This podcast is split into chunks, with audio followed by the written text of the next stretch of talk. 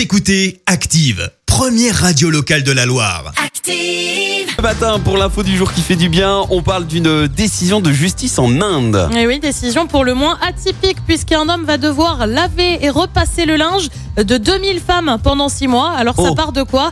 Eh bien, Lalan, 20 ans et blanchisseur de profession, a été arrêté en avril dernier dans la commune de Major au nord-est du pays. Il est accusé de tentative de viol.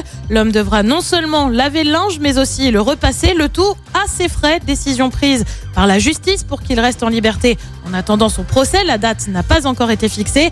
L'une des dignitaires du village a salué une décision historique qui va renforcer le respect pour les femmes et les aider à protéger leur dignité. Euh, Dans le pays, plus de 28 000 viols ont été signalés rien que l'année dernière. Et voilà, bim, au ménage mon gars. Merci. Vous avez écouté Active Radio, la première radio locale de la Loire. Active.